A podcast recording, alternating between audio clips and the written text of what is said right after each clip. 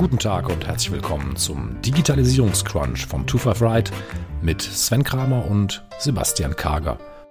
Mit hanseatischer Zurückhaltung informieren, sortieren und ordnen die beiden Unternehmensberater und nennen wir sie mal Digitalflüsterer mit ihrem Meinungsbeitrag die aktuellen Entwicklungen der Digitalisierung sowie Konzepte, Lösungen und Geschäftsmodelle. Und jetzt viel Spaß mit unserer Stellungnahme zu aktuellen Ereignissen.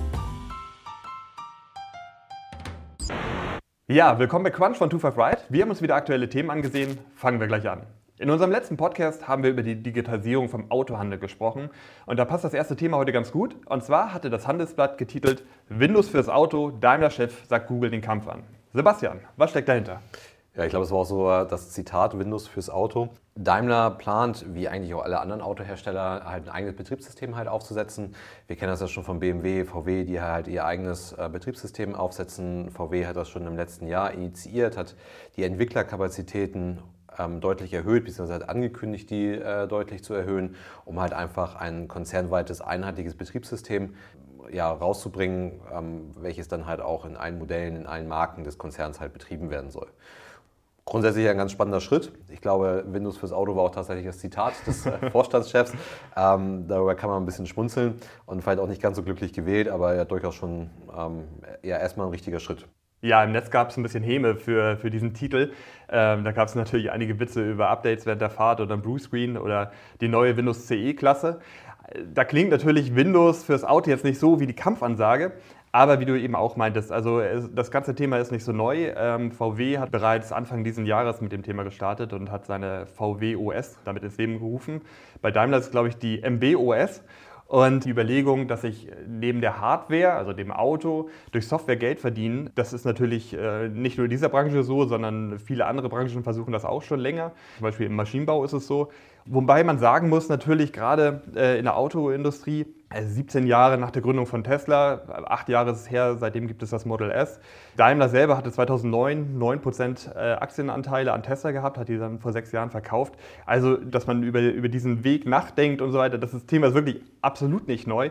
Deswegen ist es halt eher überraschend, dass man das ganze Thema jetzt erst angeht. Dass man sich jetzt halt so klar positioniert und sagt, man möchte das machen, das ist natürlich richtig. Man sieht auch, dass einfach die Einbauraten von der Mercedes-Benz User Experience in den letzten Monaten, also so lange gibt es das ja noch nicht, aber in den letzten Monaten also sehr stark nachgefragt wird. Jetzt muss man einfach nur mal schauen, dass auf diesem Betriebssystem jetzt nicht nur einfach irgendwelche Infotainment-Dinge angeboten werden, sondern dass da schon ein gewisser, äh, ja, dass einfach ein visionärer Mehrwert vorhanden ist. Ja, also ich glaube, die, die Systemlandschaft in den Fahrzeugen ist ja auch wirklich sehr heterogen. Teilweise bei VW über 200 Hersteller sind dort halt im Einsatz und äh, entwickeln Software für die Autos. In welchen Bereichen das eingesetzt wird, scheint es nicht so ganz klar zu sein. Was ich nicht so ganz verstehe, ist, wie man halt damit wirklich Geld verdienen möchte. Natürlich gibt es die Option, Umsatz mit Updates zu machen, ähm, was ja auch durchaus genannt wird im, im Handelsplatzartikel. Aber ich kann mir schwer vorstellen, dass das für die Kunden interessant ist. Also ja, warum denke, sollte ich das akzeptieren? Ja. Äh, richtig, genau. Ich würde es eigentlich erwarten von, äh, von dem Autohersteller als Kunde. Aber ich habe natürlich den Vorteil bei einem Gebrauchtwagen. Also das Auto wird einmal gekauft mit einem gewissen Funktionsset. Und wenn ich es dann als Gebrauchtwagen kaufe, kann ich zum Beispiel dieses Funktionsset verändern. Kann halt äh, mir Zusatzfunktionen dazu kaufen, die es vielleicht vorher nicht gab. Also muss man mal schauen, was da passiert. Vielleicht gibt es da auch noch ein paar innovative Ideen, die wir aktuell noch nicht sehen. Genau, und die, die Frage ist halt, wie weit die, die Kunden das halt akzeptieren, ähm, dass sie jetzt für Updates Geld bezahlen müssen oder dass sie sich dann halt ähm, über Apps äh, mehr Reichweite für ihr Elektrofahrzeug kaufen können. Ähm, bleibt, bleibt da mal spannend abzuwarten, ob das wirklich so, so akzeptiert wird. Andere Hersteller setzen da ja oder gehen einen anderen Weg. Volvo zum Beispiel, die halt eher auf Android setzen und sagen, wir machen dort keine Eigenentwicklung kann auch ein interessanter Schritt sein, ähm, zu sagen, man baut da halt gar nicht so ein eigenes System, man geht dort halt an, auf Fremdanbieter zu, begibt sich natürlich wieder eine gewisse Abhängigkeit hinein und man hat das halt nicht selber in der Hand. Das ist ja auch das, was viele halt immer bei, bei Tesla stark halt loben, dass sie halt dort stark vertikalisieren und alles selber machen, dass sie ihre eigenen Chipsätze haben, ihre eigene Software haben aber andere sagen halt, nee, wir gehen da halt einen anderen Weg und wir, wir setzen halt auf Fremdsoftware. Ja, das ist interessant. Also gerade bei Daimler war das auch in dem Interview ein Thema, dass man gesagt hat, okay, man ist für Kooperationen mit Konzernen wie Google oder Apple ist man schon offen. Aber Zitat, die Schnittstelle zum Kunden besetzen ultimativ wir. Wir übergeben anderen doch kein mechanisches Gerät, das sie dann digital ausschlachten können. Das ist natürlich ein Wording, was gut funktioniert, wenn man Richtung böse US-Tech-Firmen irgendwie verweisen will. Aber grundsätzlich muss ich natürlich schauen, was erwarten meine Kunden, was für Devices verwenden meine Kunden. Und aktuell ist bei BMW zum Beispiel so, dass wenn ich äh, Apple CarPlay nutzen möchte, muss ich da 300 Euro für die Vorbereitung bezahlen. Bei Daimler sind es 357 Euro. Also nur damit ich mein eigenes Device auf diesem Gerät mit nutzen kann. Das werden die Kunden lange nicht gut finden. Genau, ja. Die, die, die Timeline-Händler äh, finde ich auch noch ganz spannend. Ah, ja, ähm, genau. es, ich habe angekündigt, ist es halt, dass es bei, bei Daimler in allen Fahrzeugen bis 2025 ausgerollt sein soll. Ist auch deckungsgleich mit dem, was VW plant, das konzernweit auf allen Marken bis 2025 auszurollen. Ist natürlich, sich da jetzt nochmal fünf Jahre für Zeit zu lassen und sagen, okay, so ein wichtiger Schritt, auch eine wichtige Veränderung nochmal zu gehen, ist schon recht spät. Dann jetzt nochmal fünf Jahre obendrauf, bis das dann halt mal komplett weit aus, konzernweit ausgerollt ist. Und was ich dann halt auch noch schwer finde, ist, ähm, wie halt der Fokus gesetzt wird. Ähm, Mercedes setzt es halt zuerst in der S-Klasse ein. Da soll es dieses Jahr auch schon in Teilen kommen. Damit bedient man jetzt nicht unbedingt ein Produkt für den Massenmarkt. Er ist ein sehr, sehr exklusives Produkt. Ist halt die Frage, ob man damit halt die hohe Schlagkraft erreichen kann und ob es da nicht sinnvoller wäre, zu sagen, ich setze daher auf eine A-Klasse und ähm, bringe es halt einfach deutlich schneller in eine deutlich höhere äh, Menge an Autos rein. Ja, bin ich absolut bei dir. Ich glaube, eine der größten Herausforderungen noch bei dem ganzen Vorhaben ist einfach der Zugriff auf die Softwareentwickler. Denn ich brauche hier eine unglaublich große Anzahl an, an, Mitarbeitern, die hier Experten sind. Und die erstmal aufzubauen, das wird schon eine Herausforderung werden. Ja. Lass uns vielleicht mal auf das nächste Thema schauen: Facebook Shopping. Da hat sich einiges getan. Ja, eigentlich war das Thema ja, glaube ich, schon weit überfällig. Damit hat man schon lange gerechnet, dass äh, Facebook sich in die Richtung öffnet, dass man auch über, über Facebooks Plattformen, also es ist ja nicht nur Facebook, sondern auch zum Beispiel über Instagram oder WhatsApp, dass man halt dort richtig online shoppen kann wenn ich das richtig verstanden habe, ist es halt jetzt beschleunigt worden durch Corona, diese Entwicklung, ähm, dass ich diese Funktionalität schaffe. Grundsätzlich will man damit halt ähm, Händlern die Möglichkeit bieten, halt ohne eine Shop-Lösung direkt in Facebook oder halt in anderen äh, Facebook-Produkten, sage ich mal, die Produkte halt anzubieten. Und Facebook möchte das Ganze auch kostenlos anbieten, möchte halt nur im Bereich Payment halt ähm, eine Gebühr erheben, die aber erstmal nur dazu dienen soll, das Ganze kostendeckend anzubieten. Ja, also vielleicht zwei Themen dazu, finde ich ganz interessant, was du gesagt hast mit Payment, weil es ist nämlich so, dass wenn du deine Kreditkarte bei Facebook hinterlegt hast, kannst du direkt über Facebook bezahlen, was du dort in dem Online-Shop kaufst. Und ähm, du Aber noch nicht über Libra, ne? nee, nicht über Libra, genau. Das könnte auch noch ein bisschen dauern. Darüber hinausgehend ist es auch so, dass eben äh, die, diese Plattform so genutzt werden kann, dass wenn ich, also ich kann nicht nur die Zahlungsmöglichkeit nutzen, sondern ich kann zum Beispiel auch via WhatsApp oder Instagram-Chat, kann ich dann zum Beispiel mit dem Shop-Anbieter auch direkt in einen Kontakt und Austausch gehen, was natürlich sehr hilfreich und praktisch ist es ist so, dass natürlich auch Facebook in der Corona-Krise festgestellt hat, Mensch, wir haben Probleme mit dem Verkauf unserer Werbeanzeigen und viele kleine Anbieter standen vor dem aus, was natürlich auch wieder schlecht für das Werbegeschäft von Facebook war. Deswegen hat man natürlich dadurch, dass man jetzt sagt, okay, wir bieten unseren Händlern an, bei uns eigene Online-Shops bereitzustellen, eine Möglichkeit gegeben, auch eben den eigenen Werbemarkt wieder anzukurbeln. Genau, und ich glaube, das war die, die größte Motivation, also dass man halt auf das Geschäftsmodell, was man halt sowieso hinter Facebook Shopping sieht, dann halt ja, die Werbung halt ankurbeln kann, weil nur darüber möchte Facebook ja das Thema Shopping monetarisieren. Also sonst sind sie halt nur kostendeckend bei den Gebühren, die sie halt erheben, im Bereich Payment zum Beispiel. Und dann damit wollen sie halt das Werbegeschäft ankurbeln, was halt durch Corona ein bisschen strauchelt, aber das ist halt das, womit sie da langfristig Geld verdienen wollen. Ja, und darüber hinaus eben auch die Daten. Also Mark Zuckerberg sagt selber auch ganz offen, dass es ganz aktiv darum geht, eben Daten zu erheben. Also, dass man herausfindet, mit welchen Shops interagiert zum Beispiel ein Nutzer, an welchen Produkten sind die Nutzer interessiert, was wird gekauft. Das ist natürlich total spannend für Facebook, dass ich neben den Informationen Informationen, die ich sowieso schon über die Kunden, über die Nutzer habe, sehr viele Informationen zusammensammle, die ja sonst auf Amazon und Co. stattfinden. Hm. Richtet sich das in eher an kleinere Händler? So habe ich es verstanden, ja. ja. Weil das finde ich halt, ähm, steckt eine gewisse Brisanz in dem Thema drin. Wir haben das eigentlich, wenn wir mal ein paar Jahre zurückgehen, schon mal gesehen bei Amazon und dem Marketplace. Amazon hat den Marketplace eröffnet, hat sich dort an Händler gewandt und Händler sind ähm, teilweise abhängig geworden von Amazon, weil sie nirgendwo anders mehr Produkte verkaufen können. Es gibt Händler, die, auf, die in diesem Ökosystem eigentlich groß geworden sind. Ohne Amazon würde es die eigentlich gar nicht mehr geben. Und ähm, viele Händler, die heute sagen, wir wollen Online-Business aufbauen, kommen halt gar nicht an einem Amazon vorbei, an einem Marketplace vorbei.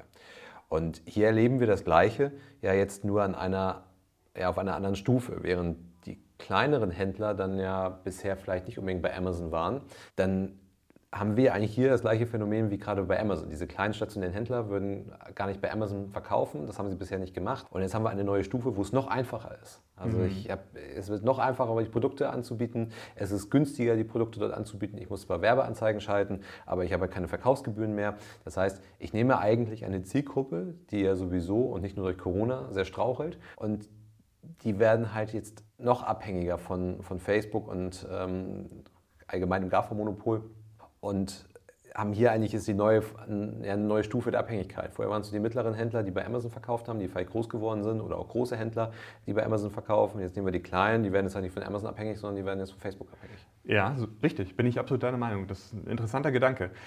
Ich habe natürlich als kleiner Händler die Möglichkeit, direkt an eine unglaublich hohe Anzahl an potenzieller Kunden zu kommen. Also ich glaube, es sind aktuell, spricht man von 2,6 Milliarden Nutzern von Facebook.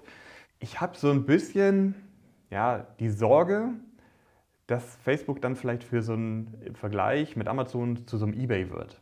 Also wenn ich jetzt sage, ich mache es dort vielen kleinen Händlern sehr einfach dort anzubieten, sind vielleicht auch nicht so die hochpreisigen Produkte, dann unterteilt sich das vielleicht nachher, dass ich bestimmte größere Marken und bestimmte Produkte halt eher auf Amazon finde und andere, so ein bisschen eBay-like, vielleicht auf Facebook. Ja. Müssen wir abwarten. Weiß ich nicht. Ich würde ja. sagen, der, der Schritt war weit überfällig. Also hätte man schon viel ja. länger mit rechnen können, gerade wenn man auch nach China guckt, wo man natürlich diese Art von. Äh, Social Shopping. Absolut, absolut, genau. Riesenthema ist, ja. Riesenthema ist deswegen eigentlich Facebook mal wieder zu spät dran gewesen.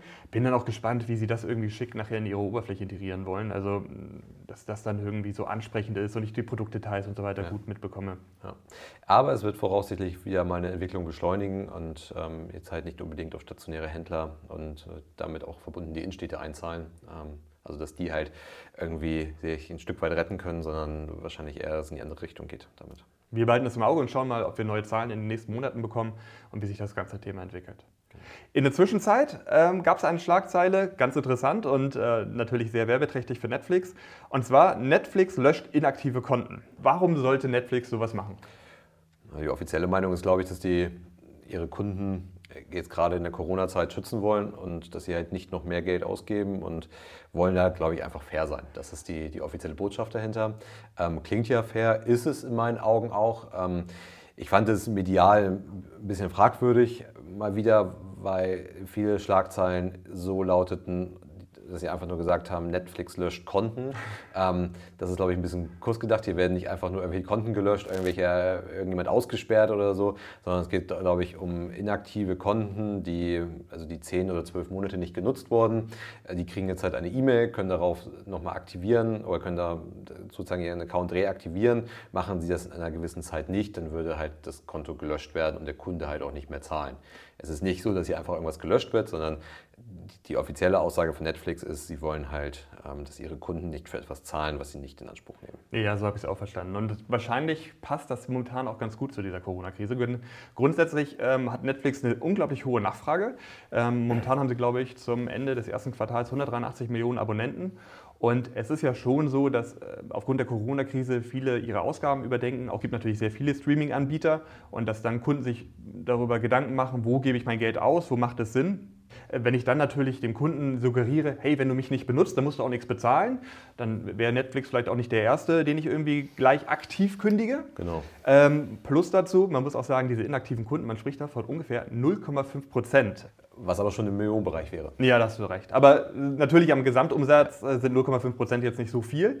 Und ich hatte in dem Zuge auch darüber nachgedacht, ob das nicht ein strategisch schlauer Zug war, weil Netflix damit natürlich auch die Wettbewerber wie Disney Plus oder Apple TV Plus unter Druck setzt. Sie müssten vielleicht nachziehen und gerade diese neuen Anbieter, äh, die ja noch gar nicht so lange im Markt sind äh, und, und darauf hoffen, dass wie beim Fitnessstudio sich das Abonnement einfach verlängert, ähm, für die wäre es natürlich schlecht, so ein Angebot momentan zu machen. Ja, ja. Also generell kann man sagen, ganz kluger Marketing-Move ähm, wird Ihnen damit Sicherheit helfen. Ich könnte mir aber vorstellen, dass die Motivation da doch noch ein bisschen tiefer steckt.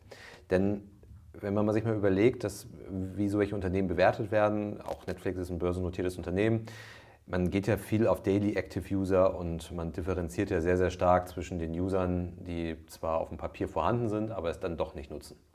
Und wenn man auch mal überlegt, bisher ist es, mein Kenntnisstand ist es nicht gekommen und wird ja auch immer wieder verneint, dass Werbung nicht kommen soll. Ähm, aber generell hat Facebook eine relativ hohe Reichweite und man könnte jetzt halt auch mutmaßen, dass es halt auch ein Move in die Richtung sein könnte, dass man halt einfach seine Userzahlen bereinigen möchte. Dass man sich durch diese Maßnahmen gar nicht erst in die Situation bringt, dass man ähm, den Vorwurf erhält, man hätte User, die es gar nicht nutzen oder man würde das halt künstlich irgendwie aufpusten, diese Userzahl, sondern mit diesem Move können sie halt wirklich sagen, nein, wir haben wirklich nur User, die halt regelmäßig, nicht unbedingt täglich, aber regelmäßig aktiv sind.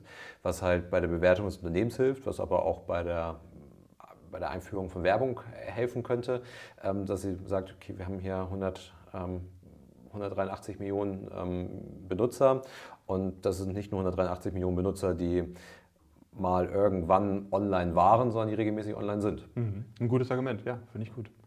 Vielleicht abschließend nochmal, wir haben mal mit einer Agentur zusammengearbeitet. Die hatten einen Kunden, wo sie den Auftrag bekommen haben, gerade das Austreten aus Mitgliedschaften sehr, sehr einfach zu machen. Also dabei ging es nicht um Xing. Ich glaube, wer da mal raus wollte, der weiß, wie kompliziert das ist. Nein, aber es ging um einen Kunden, der das aktiv seinen Mitgliedern anbieten wollte. Und das hat sich sehr positiv für diesen mhm. Kunden ausgezahlt. Also die ja. Kunden fanden das so gut, dass sie gesehen haben, nein, ich komme da ganz einfach wieder raus. Und jetzt komme ich nicht nur einfach raus, sondern ich werde aktiv rausgeschmissen, in Anführungszeichen. Ja. Vielleicht noch ein weiterer Gewinner der Corona-Krise, Peloton. Genau, ein Anbieter für, wie kann man sagen, Remote-Sport, die halt auf der einen Seite die erforderliche Hardware für, den Sport anbieten, aber auch den Content und das Ganze halt virtuell machen, dass ich halt ähm, einen Trainer dabei habe, der mir zugeschaltet ist, dass ich das Ganze halt ähm, mit Mitstreitern mache, worüber man sich dann halt äh, ja auch gegenseitig anfeuern kann, wetteifern kann. Aktuell stark fokussiert auf das Thema ähm, Spinning, also das heißt, ich kann mir ein Fahrrad dort bestellen, ist nicht ganz günstig und kann dann halt, wenn das Fahrrad dann zu Hause ist, in, an unterschiedlichen Sessions, an unterschiedlichen Trainings teilnehmen, habe einen Trainer dabei, habe einen Mitstreiter dabei. Das Ganze auch, glaube ich, weltweit. Das ist nicht nur äh, fokussiert, dass ich dann halt immer nur in zum Beispiel München das halt gerade mache, sondern der Trainer sitzt halt irgendwo und ähm, ja, die gehen ganz gut durch die Decke. Ja, ganz beeindruckend, die aktuellen Zahlen. Noch Ende letzten Jahres war es so, dass Peloton etwas negativ aufgefallen ist mit dem Werbespot und dem Peloton Vive, hat sich dann aber durch die Corona-Krise unglaublich stark hervorgetan. Das Unternehmen gibt es seit acht Jahren, ähm, war, glaube ich, auch eine Kickstarter-Kampagne damals, 2013. Du hast es selber angesprochen, ähm, bietet Fahrradergometer an, unter anderem mittlerweile auch Laufbänder und, kommen wir vielleicht gleich nochmal drauf, die Peloton Digital App. Das ist vielleicht ein ganz interessantes Thema. Und ich kann dort halt einfach mit diesem Fahrradergometer oder mit dem Laufband trainieren und parallel auf einem Monitor trainiere ich mit anderen zusammen, virtuell, wie du es gerade gesagt mhm. hast. Dieses Training findet täglich statt, wird in, in, in, den eigenen Studios von Peloton in New York aufgenommen und diese Trainer sind mittlerweile so beliebt wie, wie Instagram-Influencer. Und es war so, dass während der Corona-Krise in diesem Studio in New York halt äh, ein, es einen Corona-Fall gegeben hat und dann haben die Trainer nachher von zu Hause das Training noch angeboten und das hat dazu geführt, dass das ganze Thema noch echter, noch authentischer einfach war und noch stärker nachgefragt wurde. Und so haben sie es hinbekommen, vor ein paar Wochen, ich glaube, die größte Live-Session, die Peloton jemals hatte, äh, abzuhalten mit 23.000 Teilnehmern okay. gleichzeitig. Also unglaublich stark. Und Ende Mai gab es dann zum ersten Mal auf ESPN, das ist der Sportsender in den USA, eine einstündige Live-Trainingssession. Und äh, also eine Art Dauerwerbesendung eigentlich für Peloton. Aber es ist unglaublich erfolgreich. Die Bewertung liegt, glaube ich, gerade aktuell bei 14 Milliarden US-Dollar für das Unternehmen. Wobei auch, also es ist wirklich beeindruckend, ja, wenn man mal auf die Zahlen schaut, was das Ganze auch kostet. Ich ja. bezahle 2200, 2300 Euro, glaube ich, für das Fahrrad in, in Deutschland, ähm, was sehr, sehr hochwertig wohl ist. Über 4000 fürs Laufband. Auch was, ja, was auch alles so gut und einfach zu installieren ist. Und dazu kommen halt nochmal 39 Euro monatlich, was ja schon fast teurer ist als jedes Fitnessstudio äh, mittlerweile oder als die meisten Fitnessstudios. Ist ganz interessant, dass man dann doch mit so hochpreisigen Produkten da durchkommt. Und du hast eben die Bewertung angesprochen. Die, die Entwicklung, die ist natürlich man sagen, halt natürlich sehr Corona-getrieben ist, aber ähm, wir haben 52 Wochen tief, was glaube ich so ungefähr bei 15 Euro pro Aktie ungefähr liegt und mittlerweile sind sie bei 42 Euro. Also auch dort fast eine Verdreifachung hingelegt äh, innerhalb der, der 52 Wochen.